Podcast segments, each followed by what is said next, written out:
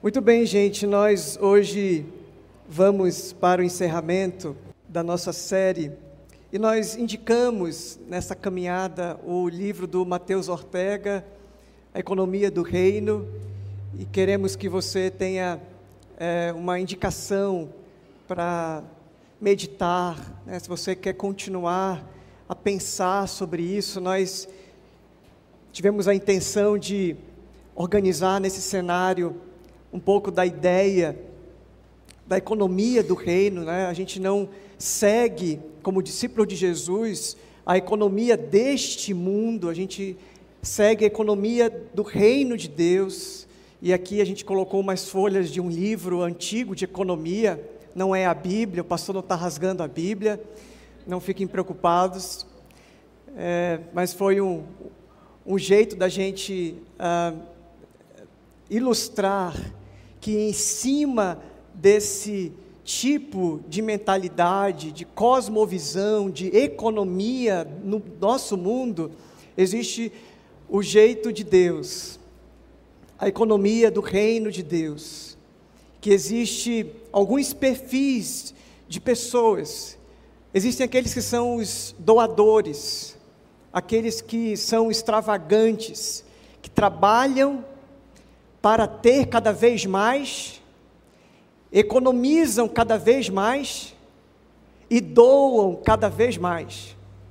Nós tivemos também o perfil que é o moderado, aquele que pondera, que é mais zeloso, que é mais cauteloso, que entende que nós precisamos abençoar as pessoas, mas também não dá para eu tirar de, de casa, tirar da minha família então, o moderado, ele tem essa ponderação, ele trabalha um pouco na racionalidade.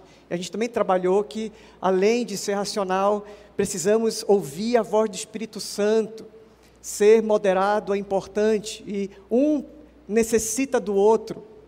Nós estudamos também o perfil que é o transformador, aquele que doa para gerar transformação na sociedade, doa em situações de emergência, doa para que haja reforma numa estrutura de governo ou um sistema, doa para que as pessoas se independentizem.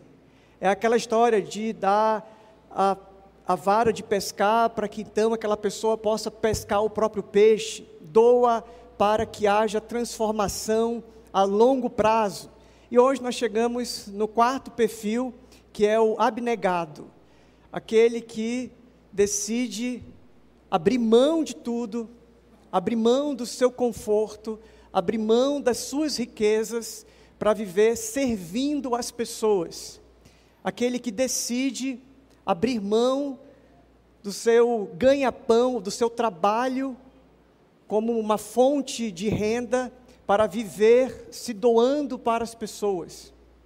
E é sobre esse perfil daquele que gosta de servir as pessoas que nós vamos meditar hoje. O seu dom é de serviço, se dar e viver para Deus. Vamos abrir as nossas Bíblias em Lucas, Evangelho de Jesus, segundo escreveu São Lucas, no capítulo 5. E um dos exemplos mais belos da palavra de Deus a respeito de alguém que deixa tudo que abandona tudo, está registrado aqui em Lucas 5. Eu vou ler do verso 1 em diante. Estando Jesus à beira do lago de Genezaré, também chamado de Mar da Galileia, grandes multidões se apertavam em volta dele para ouvir a palavra de Deus. Ele notou que junto à praia havia dois barcos vazios deixados por pescadores que lavavam enquanto isso suas redes. Entrou num dos barcos e pediu. Primeiro ele entra, depois que ele pede. Pediu a Simão, seu dono, que o afastasse um pouco da praia. Então sentou-se no barco e dali começou a ensinar as multidões. Quando terminou de falar, Quando terminou de falar, passado uma, duas horas, disse a Simão: Agora vá para onde é mais fundo e lancem as redes para pescar. Simão respondeu: Mestre, trabalhamos duro a noite toda e não pegamos nada. Trabalhamos duro, nos esforçamos, nos dedicamos, passamos a noite toda e não pegamos nada. Mas, por ser o Senhor que falou tudo isso que nós ouvimos agora, imagina só Simão, que depois é apelidado por Jesus de Pedro, por causa do seu temperamento, o nome dele é Simão, mas Jesus chama carinhosamente de ou sua pedra, ou seu Pedro. Mas é como o Senhor que diz todas essas coisas.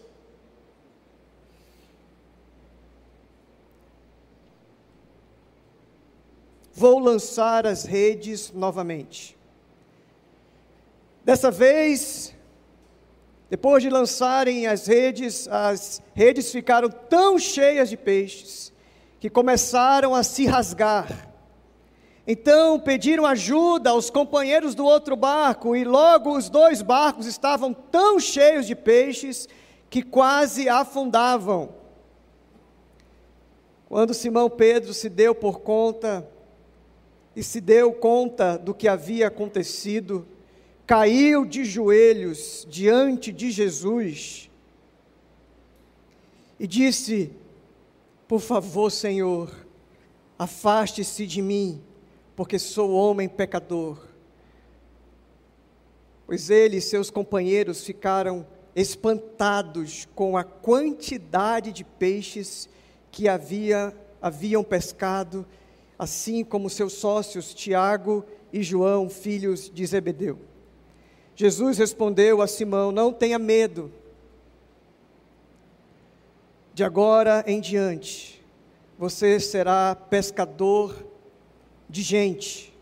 E assim que chegaram à praia, deixaram tudo. Deixaram tudo. Diga comigo. Deixaram tudo e seguiram Jesus. Deixaram tudo. Imagina essa cena. Jesus ensinando, falando do reino de Deus, muito provavelmente algo relacionado, porque ele sempre preparava o terreno. Quando a mulher pega em adultério, lá em João capítulo 8, Jesus começa a escrever no chão, e depois ele diz: se alguém não tem pecado, era muito provável que o que ele escrevia ali tinha a ver com os dez mandamentos, ou tinha a ver com os pecados daqueles que estavam ali querendo apedrejar. Então Jesus deve ter preparado um sermão falando sobre a economia do reino, falando sobre ser abnegado. Quero forçar um pouquinho o texto e dizer que Jesus está falando sobre ser alguém abnegado.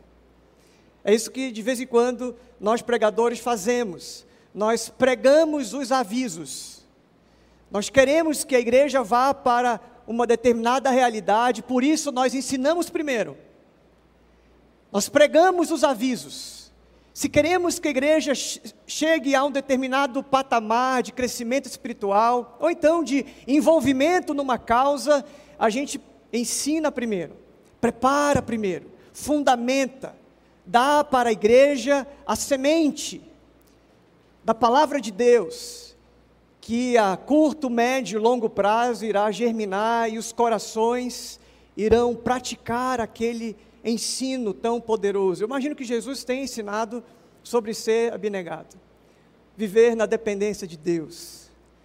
Tanto é que quando ele diz agora que eu acabei o meu sermão, Simão, nos leve agora para um lugar mais profundo. E nós vamos jogar de novo as redes. E o Simão diz: Senhor, nós acabamos de ouvir eu entendi que tem que viver pela fé. Eu entendi que o Senhor é o dono de tudo. Ele deve ter entendido tudo que Jesus falou. E agora chegou a hora da prática, a hora da, da ação.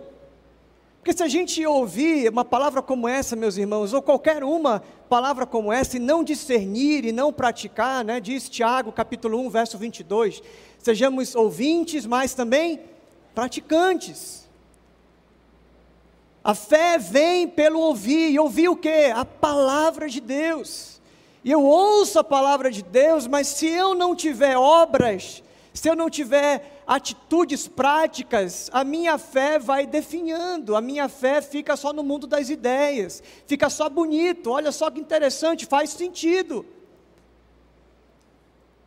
E é próprio de quem ouve muita coisa, quem está o tempo todo na igreja, ouve mensagens poderosas, ouve ensino, ouve a leitura da palavra, que está durante a semana consumindo os pregadores do YouTube, mas que pode ser um determinado ponto de deixar você de tanto ouvir, de ouvir tanto que você não, não pratica, não, não coloca em prática, não, não tem nada aplicado, é só é, muita coisa na cabeça, muita coisa para pensar, e pouca ação, pouca atitude. Por isso que tem muita gente que, que conhece a Bíblia, conhece informações sobre Jesus, mas não vive o Evangelho de Jesus. Porque o Evangelho de Jesus não é uma informação, o Evangelho de Jesus tem que ser encarnado. Eu tenho que fazer a, a coisa na minha vida. Então imagino que o Pedro ouviu, o Simão ouviu algo em relação a confiar em Deus a abrir mão de tudo. Falar de repente que qualquer trabalho, qualquer pessoa, ele poderia ter citado um dos salmos que diz que se você trabalha, mas o Senhor não abençoa, se o Senhor não dá, é, é em vão. Você lembra desse salmo? Se o Senhor não edificar a casa, em vão trabalho. Ele poderia ter usado talvez uma outra palavra para isso. Se o Senhor não abençoar a pesca, em vão vocês jogam as redes. E aí agora, vamos lá, Pedro. Vamos zarpar, vamos para onde as águas são mais profundas. E aí o Pedro fica naquela, olha Senhor, eu ouvi, eu, faz sentido e não deu, não conseguimos, não é, é improvável. E aí aquela hora que a sua mente está guerreando, o teu coração está resistindo a tudo que você está recebendo. E aí ele diz: Não, mas eu falando comigo mesmo, eu decidi, eu lembrei do que o Senhor falou, vamos, vamos lá. E eles chegam, e a Bíblia diz que eles chegam a, a quase afundar aquele barco. E ele tem que chamar os outros para ajudar. Eles vão, quase que os dois barcos vão a pique. E aí, naquele momento que ele, ele faz aquela pesca maravilhosa de muitos peixes, o Pedro, a reação do Pedro é cair aos pés de Jesus. Imagina só se ele está com um barco cheio d'água, cheio de peixe, quase indo a pique, ele, ele está com a cara na água, com a cara no peixe. Ele está dizendo para o Senhor: afasta de mim, porque eu não sou digno. Uma reação muito comum.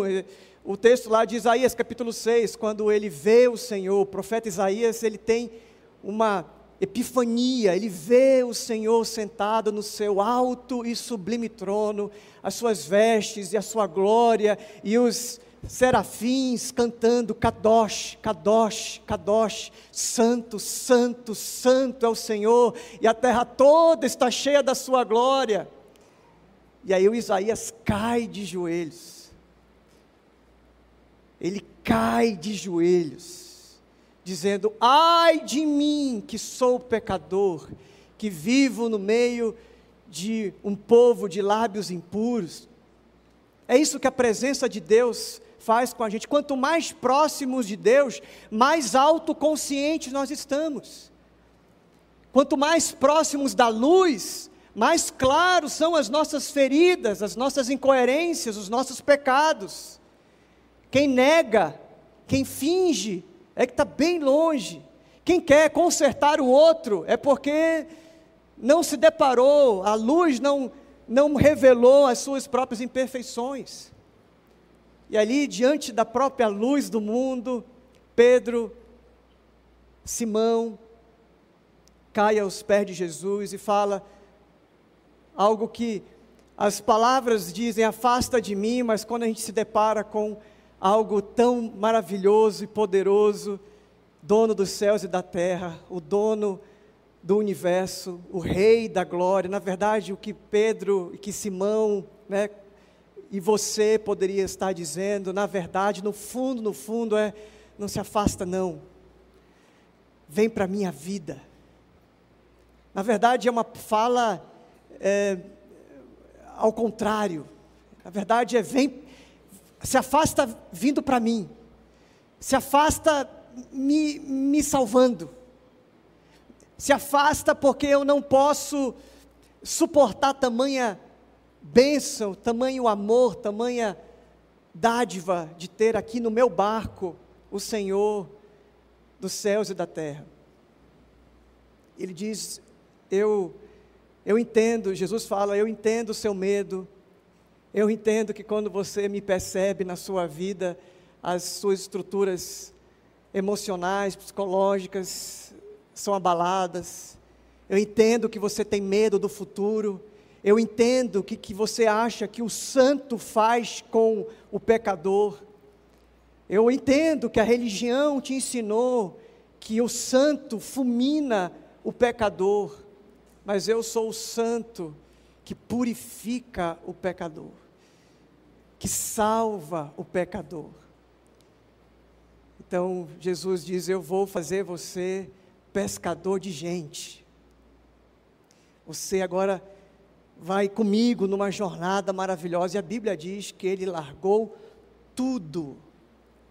Eu fico aqui no meu fantástico mundo de Bob, pensando que eles foram hipnotizados por Jesus, eles foram e deixaram o barco e os peixes, que antes era tudo para eles, eles agora viram o tudo. Viram Jesus e tudo que era tudo para eles perde e diminui, se apequena, perde total valor.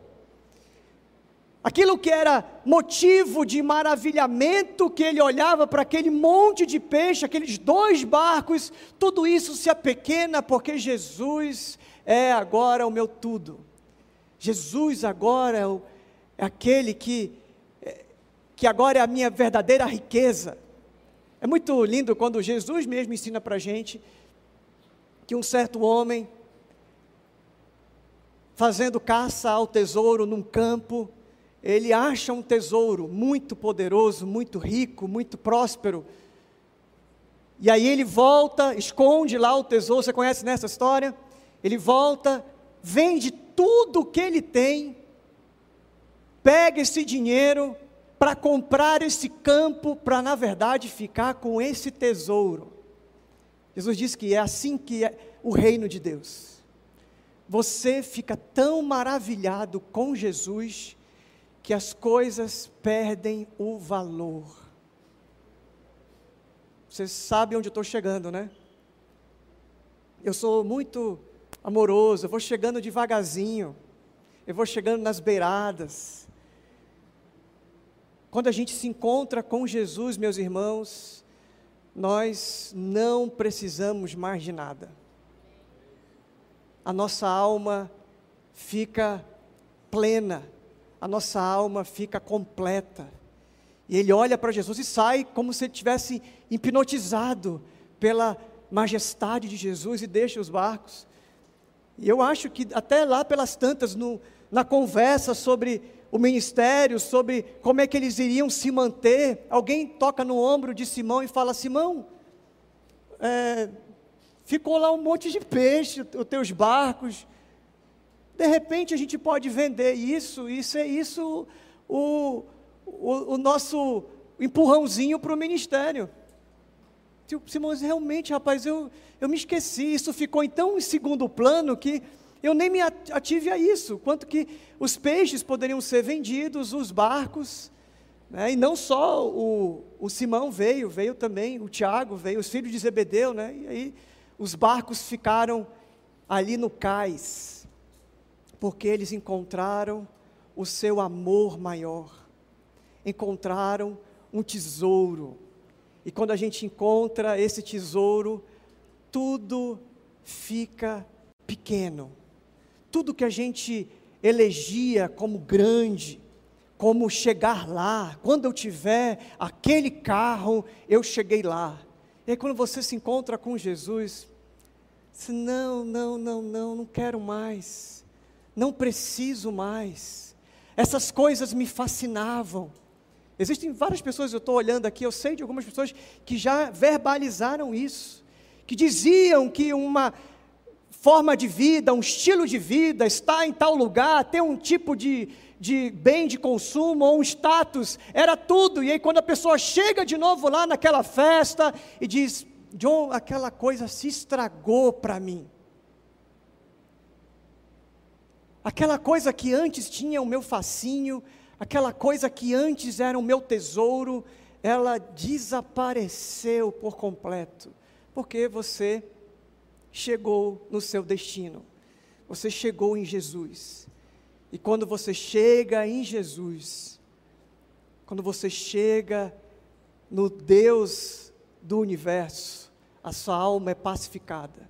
Nós falamos aqui na, na série sobre deuses falsos, pegamos o livro do Tim Keller, saudoso Tim Keller, e recomendo também, se você não estava aqui nessa época, a, reassistir, a assistir ou reassistir, você que estava com a gente aqui, essa série maravilhosa, Deuses Falsos.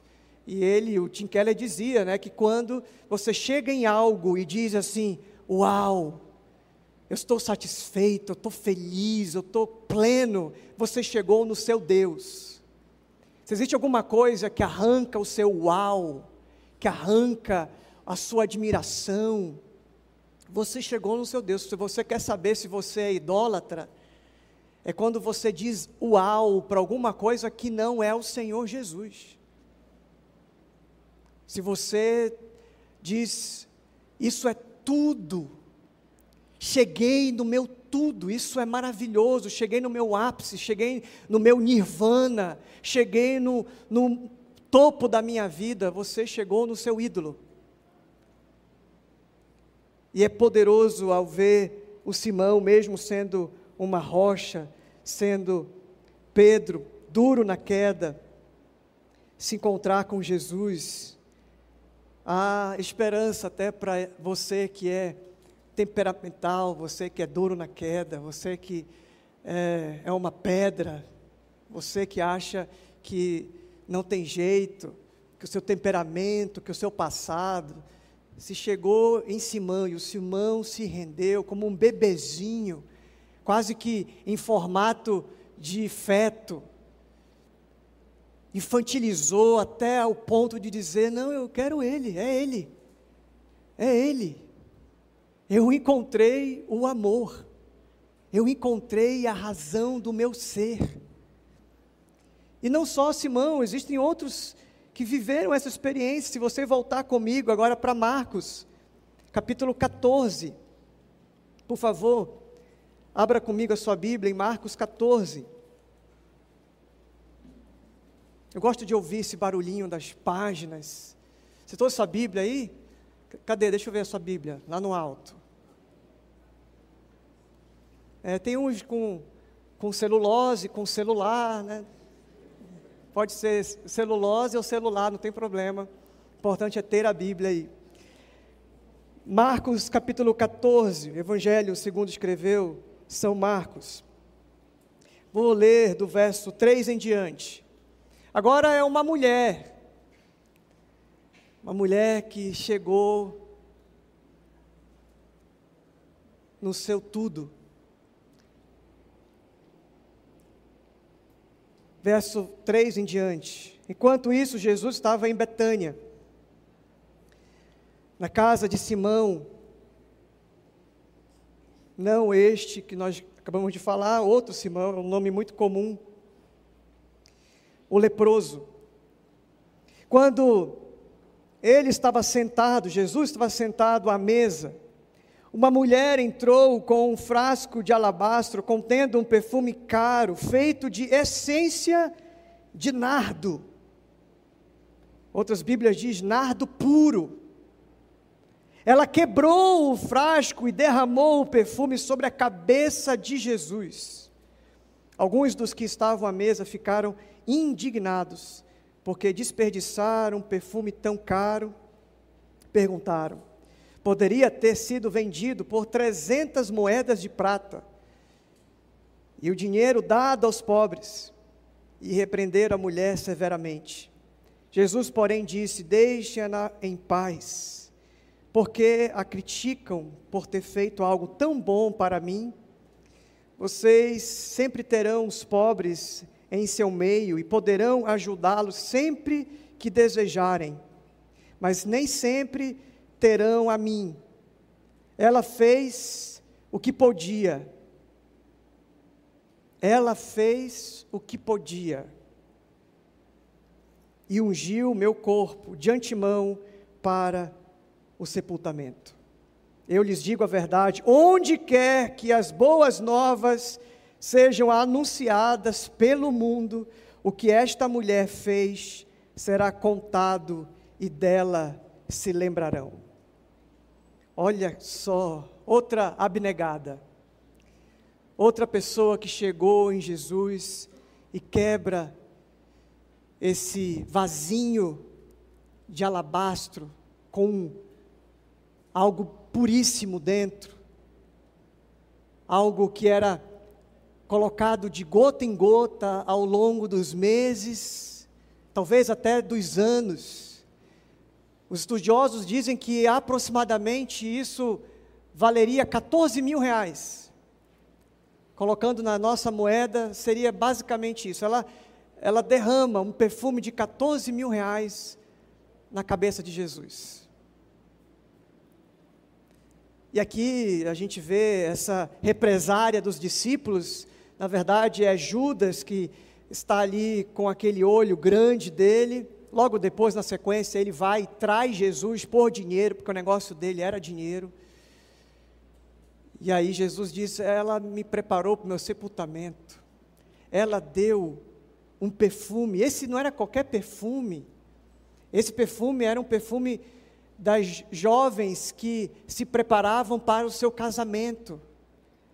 Ela estava fazendo a sua economia para ter, no dia das núpcias, aquele, aquele vasinho de perfume, como algo que fosse celebrado né, na cultura, em relação à pureza, em relação à castidade, à, à, à beleza daquela mulher. E ela estava, a Maria de Betânia, e é tão poderoso porque ela sai de Maria de Betânia, de uma cidade chamada Betânia, para o mundo. Jesus diz: onde este evangelho for pregado, o seu nome será lembrado. Maria saiu, Maria do bairro e foi para o mundo.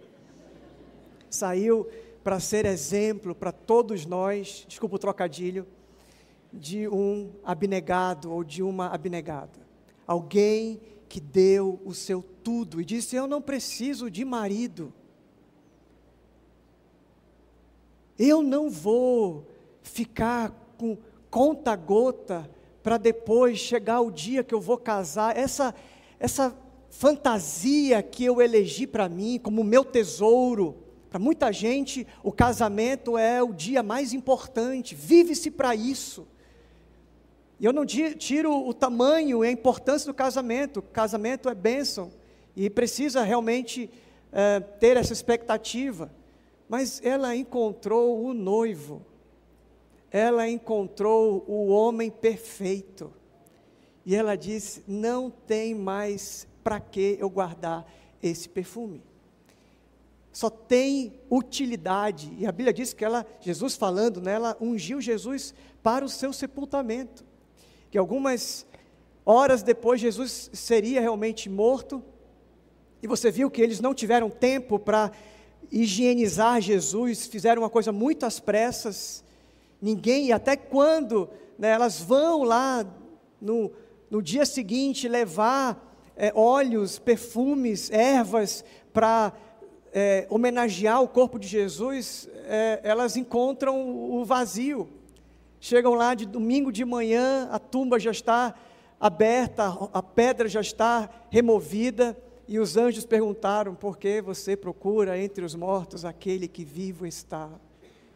E aí a Maria de Betânia diz para si mesma: quando eu o tive, quando eu estava na mesma casa com ele, vivo, eu fui a mulher que derramou o perfume, preparando ele para o seu sepultamento. Ah, meus irmãos, essas são as memórias de quem é abnegado.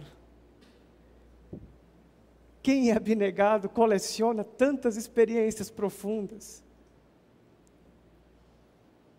Tantas experiências, tantos milagres. Eu já convivi com alguns abnegados. Eu lembro do pastor Darciso Medeiros, que já mora lá com o Papai do Céu foi meu mentor por um tempo na minha vida, pastor Daciso. Quantos conheceram o pastor Daciso? É o pessoal das antigas aí, ó. É, pastor Daciso era, era chamado de o apóstolo da Amazônia. Pastor Daciso, um dos maiores plantadores de igreja nesse estado lindo de meu Deus. Homem temente ao Senhor. Toda vez que ele ia orar, ele chorava. Quem conheceu, quem conviveu com ele, toda vez ele ia orar.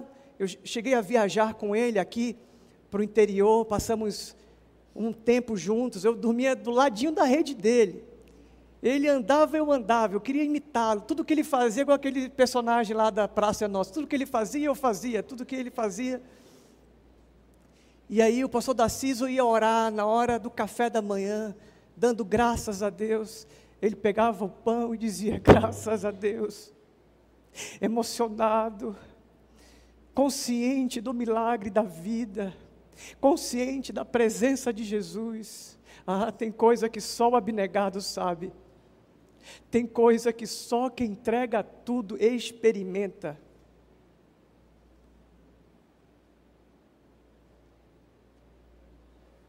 Eu conheci também outros na minha vida. Eu quero destacar um casal, e eles estão vivos para a glória de Deus. O Ronaldo e a Joana são missionários no sertão do Mochotó. Em maio, eles estarão aqui na Refúgio com a gente. Essa semana me ligaram dizendo: John, eu quero conhecer a Refúgio e nós acabamos de comprar as nossas passagens para conhecer a sua igreja. E eu disse: vem, vem com tudo, a casa é sua, você vai pregar aqui, você vai. Ela acabou de escrever o livro dela, a Joana, contando as histórias. Vai, vai vender o livro, se quiser, eu vou para a rua vender o seu livro. E eles vão estar com a gente, não, não percam esse grande dia, em maio, aniversário da igreja, nós teremos um dos domingos o testemunho do Ronaldo e da Joana. Mas o Ronaldo e a Joana abandonaram tudo, tudo, tudo, tudo. O Ronaldo era engenheiro Todos eles tinham, cada um no seu momento de vida tinha o seu auge, eles se casaram, abandonaram tudo, entraram num, num motorhome, num, num, naqueles ônibus, que é uma casa, e foram para o sertão do Mochotó. Sabe onde Judas perdeu? A meia. Foi nem as botas. E eles largaram tudo e eles começaram lá uma comunidade no meio do sertão. Lá depois a gente vai para Recife, de Recife vai para Santa Cruz do Capibaribe. Eu já fui três vezes para lá. E de lá, de Santa Cruz, nós vamos um pouco mais de quatro horas no meio do sertão do Mochotó. É longe o negócio. E lá, naquele deserto, eles viram uma oportunidade. Eu não vou contar toda a história para vocês também não fazerem cara de, ah, isso eu já sabia, deixa eles contarem a história. Mas eles furaram um poço. E hoje, aquilo que era um deserto. Sabe como é que é, por ironia do destino? Entre aspas, né, que a gente não acredita em ironia, em cristocidência, o nome do lugar que eles hoje têm, a igreja, a comunidade, a ONG, Pão é Vida, se chama Oásis. E tem gente vivendo a realidade do reino de Deus, da economia do reino, sendo abnegado e experimentando milagre todo santo dia. Quem abandona por amor a Jesus e vai viver na dependência do Senhor, coleciona. O extraordinário vira ordinário. É todo dia Deus mandando, Deus fazendo, e a coisa que você não acredita, é Deus mesmo na frente da coisa toda. E quando a coisa é de Deus, não faltam os recursos de Deus. O abnegado é esse que abandona tudo. E para terminar a nossa meditação, eu quero aproveitar esses dez minutinhos e ler com vocês 2 Coríntios. Por favor, abra comigo a sua Bíblia.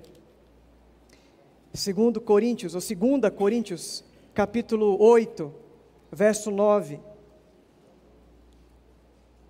Diz: Vocês conhecem a graça de nosso Senhor Jesus Cristo, embora fosse rico, embora fosse rico, por amor a vocês, ele se fez pobre, para que por meio da pobreza dele vocês se tornassem ricos.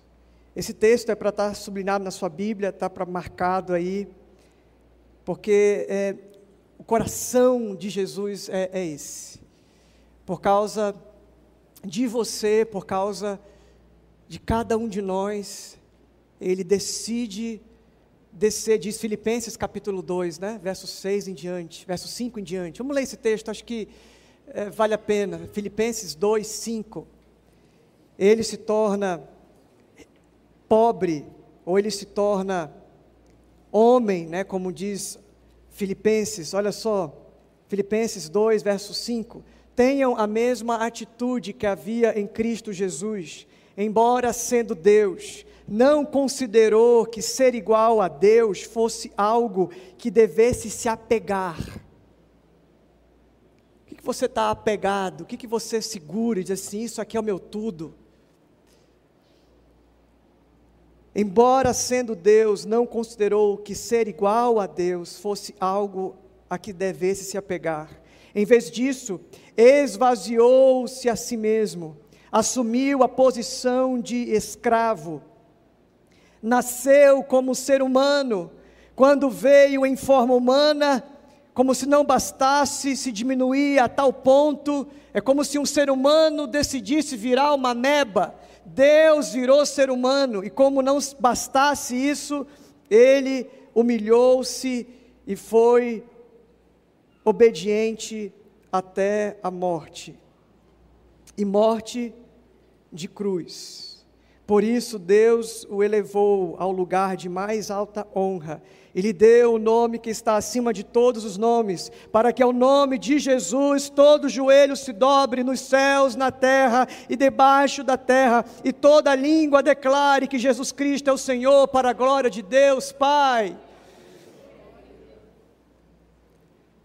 Se o seu Senhor, aquele que você representa nesse mundo, você segue Jesus, foi um abnegado, qual deveria ser o seu caminho? Paulo começa dizendo: tenham a mesma atitude que havia em Cristo Jesus. E é claro, meus irmãos, que ser abnegado dos seus recursos, ser abnegado por completo, isso é para alguns mesmo. Alguns que são chamados por Deus, Deus chama mesmo, Deus dá esse, essa convicção essa mesma convicção que fez Simão cair de joelhos. Essa mesma convicção que fez a Maria, irmã de Lázaro e de Marta, quebrar um vaso de alabastro de nardo puro na cabeça de Jesus. Tem gente que olha para Jesus e cai e diz: Eu não preciso mais de nada. que queima as suas carroças e abandona os seus barcos no cais, como diz a música. Tem gente que vive para isso, que é um abnegado. E você vai se reconhecendo em toda a série de mensagens, você pode se avaliar. Será que eu funciono mais como alguém que é um transformador, que investe para que haja transformação na sociedade, das famílias? Eu sou alguém que investe em projetos sociais? Ou será que eu sou moderado? Eu sou aquele que pondera, que pensa, que dá uma quantia e diz: olha, eu preciso cuidar da educação dos meus filhos. Entende também que a educação dos seus filhos, a conta de luz, a conta que você está pagando, é também parte da obra de Deus. A Bíblia diz que aquele que cuida dos de fora e não cuida da sua família é pior do que os descrentes. Então é preciso cuidar. Então o moderado ele, ele tem isso. Ele, ele nasceu assim e ele recebe isso e ele faz isso como uma facilidade. Mas tem o doador também que diz: Eu vou trabalhar, eu vou investir, eu vou é, empreender para cada, cada vez mais ter o que repartir. Agora, não existe lugar no reino de Deus, escute o que eu vou dizer, uma coisa muito impactante, talvez ofenda o ego de algumas pessoas. Não existe lugar no reino de Deus para avarentos. Existem algumas listas na Bíblia que dizem que os imorais, geralmente a gente gosta desses, né? Olha, os imorais não herdarão o reino dos céus. Mas na mesma lista está lá, avarento. Porque na economia do reino de Deus, ou você é doador, ou você é moderado, ou você é transformador, ou você é abnegado. Mas avarento não dá. Porque você se encontrou com Jesus e se encontrar com Jesus, diz: dinheiro tem tamanho de dinheiro. Dinheiro não é mamon. dinheiro não foi colocado na categoria de Deus na minha vida. Dinheiro é dinheiro. E eu não trabalho como um louco para ganhar, para ter, para esbanjar, para me revelar como alguém que deu certo. Eu trabalho para ter o que repartir. O foco da minha vida é ter para abençoar. Porque rico mesmo no reino de Deus não é quem tem, é quem doa. No reino de Deus, quem é rico é quem tem Jesus. E está feliz, e está. E aí a, a conversa de Paulo lá, se você tiver o que comer, vestir, se der por satisfeito. A gente precisa de tão pouco para ser feliz. Precisamos de tão pouco. E falei sobre vida de simplicidade, falei sobre a gente ser cauteloso, tudo isso vai passar pela reflexão. A gente fez essa ideia dos, da videira, né? Jesus é a própria árvore da vida ali no Gólgota. Aquela videira toda entrelaçada na cruz, naquela treliça, a árvore da vida ali sangrando, se doando, dizendo: O meu fruto, o meu sangue escorrendo, a minha doação foi completa. Jesus se doou por todos nós, Ele é o Senhor da sua vida, então não tem como você não renunciar às riquezas. Não tem como você não querer vender tudo que você tem para comprar aquele campo que tem aquele tesouro. Só faz sentido a vida com aquele tesouro. Nenhum outro tesouro te fascina mais. Porque você chegou em Jesus e disse: Eu não tenho falta de nada. O Senhor é o meu noivo, o Senhor é o meu pastor, o Senhor é o meu amigo e eu não tenho falta de nada.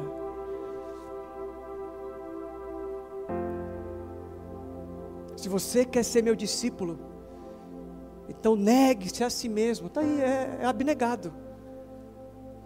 Você vai renunciar às riquezas, você que é rico, rico de dinheiro e não faz um uso para o reino, para as vidas, para as pessoas. Tem um. Eu não ia ler esse texto, não, eu, eu estou ainda resistente, mas o Espírito Santo não para de me incomodar e eu quero então ler. Tiago 5, ele é autoexplicativo, eu nem vou explicar, é, é só para você ouvir. Tiago 5, verso 1. Prestem atenção, vocês que são ricos, chorem e gemam de angústia por causa das desgraças que os esperam. Sua riqueza apodreceu, as suas roupas finas não são trapos comidos por traças. Suas roupas finas são trapos comidos por traças. Seu ouro e sua prata estão corroídos. A mesma riqueza com a qual vocês contavam devorará sua carne como fogo. Esse tesouro corroído que vocês acumularam testemunhará contra vocês nos últimos dias. Por isso, ouçam os clamores dos que trabalham em seus próprios campos, cujo salário vocês retiveram de modo fraudulento. Sim, os clamores dos que fizeram a colheita em seus campos chegaram aos ouvidos do Senhor dos Exércitos. Vocês levam uma vida de luxo na terra, satisfazendo seus desejos e engordando a si mesmos para o dia do abate. Condenam e matam inocentes sem que eles possam resistir. Meus irmãos, no reino de Deus não existe lugar para avarentos.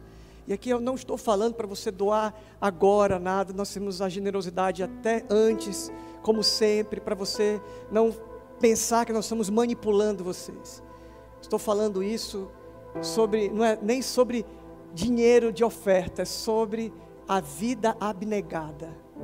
E hoje eu sei que tem gente aqui que precisava ouvir isso, que deveria refletir mais sobre os luxos e sobre a vida de ostentação, porque se você segue a Jesus, isso não combina com quem nasceu de novo. Se você é de Jesus, você está pacificado. Você usa a sua riqueza para abençoar cada vez mais, para cuidar dos seus, para ter uma vida confortável, para ter uma vida tranquila. Mas isso não é o seu Deus, isso não é a sua maior riqueza, porque você tem Jesus porque você tem o reino de Deus como prioridade, as causas. Você vai ouvindo os clamores, vai ouvindo aquilo que a nossa cidade, aquilo que os seus familiares, aquilo que os seus amigos, aquilo que a sua igreja, aquilo que está acontecendo à sua volta, você vai ficando cada vez mais sensível à voz do Espírito Santo. E não é simplesmente doar, porque também o abnegado pode ter esse problema de se achar muita coisa porque doou, ser melhor que os outros. E também não é demonizar o dinheiro. Também esse é um outro problema do abnegado dizer que o dinheiro é do diabo. Não é. A Bíblia diz que o amor ao dinheiro é a raiz de todos os males. Outro problema do abnegado é achar que porque doou, já está resolvido com Deus. Não, se não tiver vida com o Senhor, os seus atos de justiça, como diz a palavra, são como trapos de imundície. Não queira comprar o Senhor. A minha oração hoje é que você decida também queimar as suas carroças, afundar os seus barcos no cais, fazer como fez Simão, que olhou para aquele montaréu de peixe e disse: Eu encontrei a minha riqueza em outro lugar. Aquele momento que Maria quebra o vaso derrama aquele perfume na cabeça de Jesus. E Jesus recebe aquela oferta, recebe aquela adoração e diz: aonde este evangelho for pregado, o que essa mulher fez vai ser lembrado. Deus vai te colocar sobre o muito, é isso que Jesus está dizendo. Quem é fiel no pouco, Deus coloca sobre o muito. Quem dá tudo começa a viver milagres, começa a viver uma aventura de Deus ser o teu sustentador. Por isso, eu quero fazer o desafio. Se você decidir no seu coração ser um abnegado, venha conversar depois comigo. Eu quero te ajudar nesse caminho, caminho de fé, para experimentar a maior viagem da sua vida. Viver dependendo de Deus. Não queremos que você faça de forma irresponsável. Se você tem esposa, filhos, se você tem pessoas que dependem de você, você precisa ter sabedoria para isso. Um outro apelo que eu faço é: você entendeu que você até então só tinha riquezas E alguém que tem algo que não pode ficar sem, não é você que tem algo, é algo que tem você. E aí você entendeu que você precisa de Jesus na sua vida. Você deve renunciar às riquezas da vida, do mundo, e ter Jesus. É uma conversão. Você nunca fez isso na sua vida. Eu quero te convidar a tomar uma decisão hoje. Pedir para que todos estejam em momento de oração, possa curvar a sua fronte, interceder, ou por você ou por alguém. Se você decidiu hoje ser um abnegado, peça ao Senhor sabedoria, força, e que nesse caminho o Senhor te capacite. Mas se você hoje está decidindo ser esse abnegado, das riquezas do mundo.